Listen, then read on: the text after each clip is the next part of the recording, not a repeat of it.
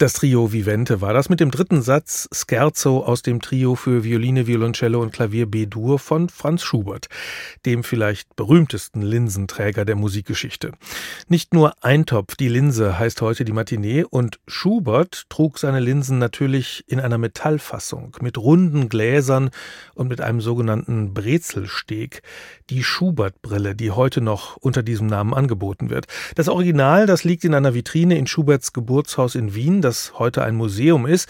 Und die ist ein ganz wichtiges Stück, weil sie unmittelbar mit Schubert assoziiert wird und er ohne die Brille ja gar keine Noten hätte schreiben können. Hans-Walter Roth sorgt als Augenarzt in Ulm dafür, dass heute die Menschen mit den richtigen Linsen versorgt werden. Und die Geschichte der Linse, die kennt er wie kaum ein anderer. Guten Morgen, Herr Roth. Guten Morgen. Die Linsen, die haben wir ja nicht nur vor den Augen, sondern auch darin. Und diese Linsen machen ja erstaunlicherweise sehr oft Probleme. Wenn man so um sich guckt, dann gibt es nur wenige Menschen ganz ohne Brille oder Sehhilfe anderer Art. Warum funktionieren denn die Augen beim Menschen eigentlich nicht so gut? Das ist ganz einfach. Das Auge in etwa der Hälfte aller Menschen ist entweder zu klein oder es ist zu groß, dann wäre es kurzsichtig zum Beispiel und dann brauche ich eine Linse vor dem Auge oder im Auge, um diesen Fehler auszugleichen. Das Auge, das menschliche, altert das einfach, naja, ganz natürlich muss man sagen, und wir werden älter und deswegen haben wir die Probleme oder sind das ganz grundsätzliche Probleme? Ich meine, die meisten Tiere brauchen ja keine Brille. Nein, sie werden auch so aufgefressen, aber Entschuldigung, wir wollen es nicht ganz so äh, hart machen.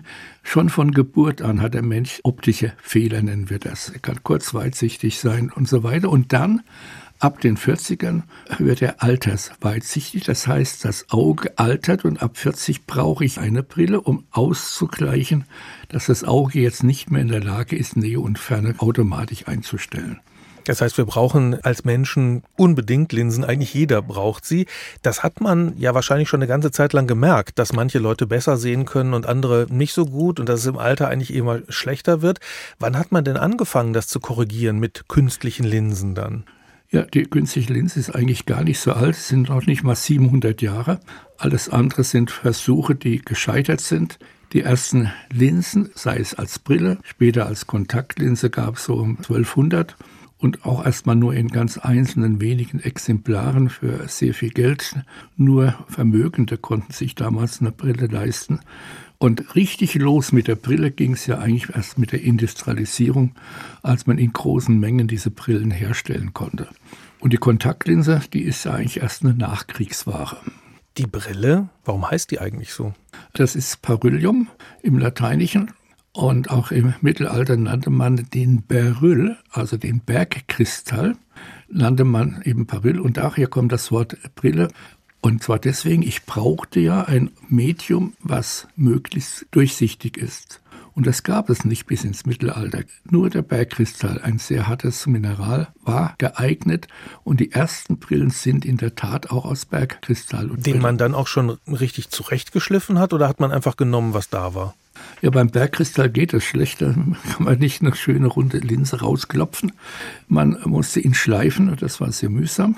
Und dann, als es gelungen ist, in Murano wohl um 1100 ein Glas durchsichtig zu machen, dann kam der Gedanke daraus auch Optiken zu entwickeln. Das ist eine lange Geschichte. Da fing man dann an zu basteln und ganz wichtig, die ältesten Brillen, die auch in Ulm zum Teil im Museum liegen, diese ältesten Brillen sind gegossen. Das heißt, das Glas ist nicht geschliffen, sondern es ist gegossen als Form einer Linse. Ja, ja, die das, Linse, hm? das ist die Form, ne? Also deswegen heißen Linse, unsere Linsen heute Linsen, auch wenn sie gar nicht mehr aussehen wie Linsen. Vielleicht äh, bei, bei einer Gleitsichtbrille oder so ist das ja dann doch ein bisschen anders und von der Form, wie das dann im Gestell am Ende ist. Aber warum eigentlich braucht das Glas diese spezielle Linsenform? Also meistens in der Mitte ein bisschen dicker und dann zum Rand sozusagen abgeflacht. Dann müsste ich in die Physik, wenn ich mhm. ein Glas habe, was lichtbrechend sein soll, das ist die Brille, dann muss ich auf diese Formen übergehen. Der kurzsichtige braucht eine Linse, die in der Mitte dünner ist. Der weitsichtige ist es umgekehrt. Der braucht sie in der Mitte dicker. Und dann gibt es noch alle möglichen Abarten, weil das Auge ja auch nicht immer rund, sondern eiförmig ist. Und dadurch haben wir eigentlich einige tausend Formen für Linsen, die ich in einem Gestell dann als Brille tragen kann. Heute erledigen viele das ohne Brille, sondern dann nur noch mit einer Kontaktlinse sozusagen, die vor das Auge gesetzt wird. Die haben Sie gerade schon mal angesprochen. Wir haben auch in der Sendung schon mal von der Kontaktlinse gehört. Was ist denn da eigentlich der große Vorteil aus Sicht des Augenarztes? Also die Kontaktlinse braucht besonderen Schliff. Sie wird am Auge angepasst. Und das ist auch ihr Vorteil. Wenn sie direkt auf dem Auge getragen wird, hat sie die Nachteile der Brille nicht. Nachteil ist, wenn Sie rechts, links unter der Brille sehen, geht das Bild weg. Wenn Sie nach oben oder unten schauen, verschwimmt sich das Bild, Ausnahme bei Gleitsichtbrillen. Und die Kontaktlinse, die direkt dem Auge aufsitzt, gleicht das alles ganz hervorragend auf. Und dann eine Brille kann ich nur bis 20 Dioptrien schleifen, eine Kontaktlinse kann ich bis 50 Dioptrien schleifen. Also auch der extremen Fehler, das schafft die Kontaktlinse heute. Und jetzt gerade sind wir auf dem Weg dazu, nicht mehr nur die Linsen vors Auge zu setzen, sondern sie ins Auge hineinzusetzen.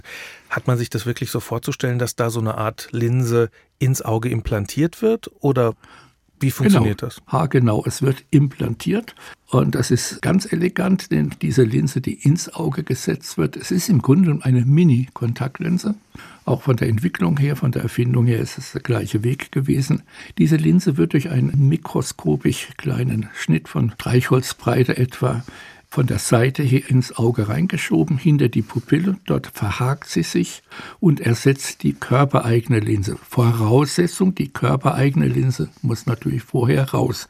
Das Implantieren der Linse ist immer dann sinnvoll, wenn die Augenlinse des Menschen aus irgendwelchen Gründen trübe ist und im Alter natürlich, wenn der graue Star, der Altersstar einsetzt, dann ist es elegant, die Originallinse grau rauszuziehen und durch den gleichen Schnitt die neue, Sie nennen es richtig, Implantatslinse reinzusetzen. Und die ist dann nochmal gegenüber der Kontaktlinse von Vorteil?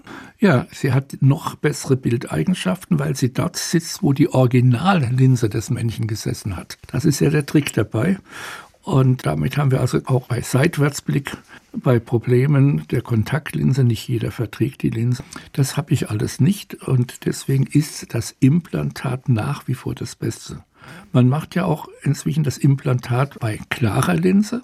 Zum Beispiel, wenn irgendjemand 20 Dioptrien minus hat, Kontaktlinse nicht verträgt, dann kann ich auch die Kontaktlinse implantieren, eventuell die Originallinse vorher rausnehmen. Operation von zehn Minuten, ambulant, also wirklich elegant. elegant, sagt da der Augenarzt. Sie sammeln äh, Kontaktlinsen und beschäftigen sich ja ganz viel mit der Geschichte, äh, auch ihrer Zunft. Äh, und ich habe gelesen, Sie haben auch Augenabdrücke, und zwar von Marilyn Monroe. Wie sind Sie denn an die gekommen? Ja, das ist eine lange Geschichte. Ich sammle hier in Ulm für ein Museum Optik. Dazu gehört natürlich auch die Kontaktlinse. Wir haben mit die ältesten harten Linsen der Welt noch, soweit die wenigen da noch erhalten sind. Und wir haben von berühmten Leuten, von Präsident Reagan zum Beispiel, entweder die Kontaktlinse in der Sammlung oder hier Marilyn Monroe ist eine eigene Geschichte.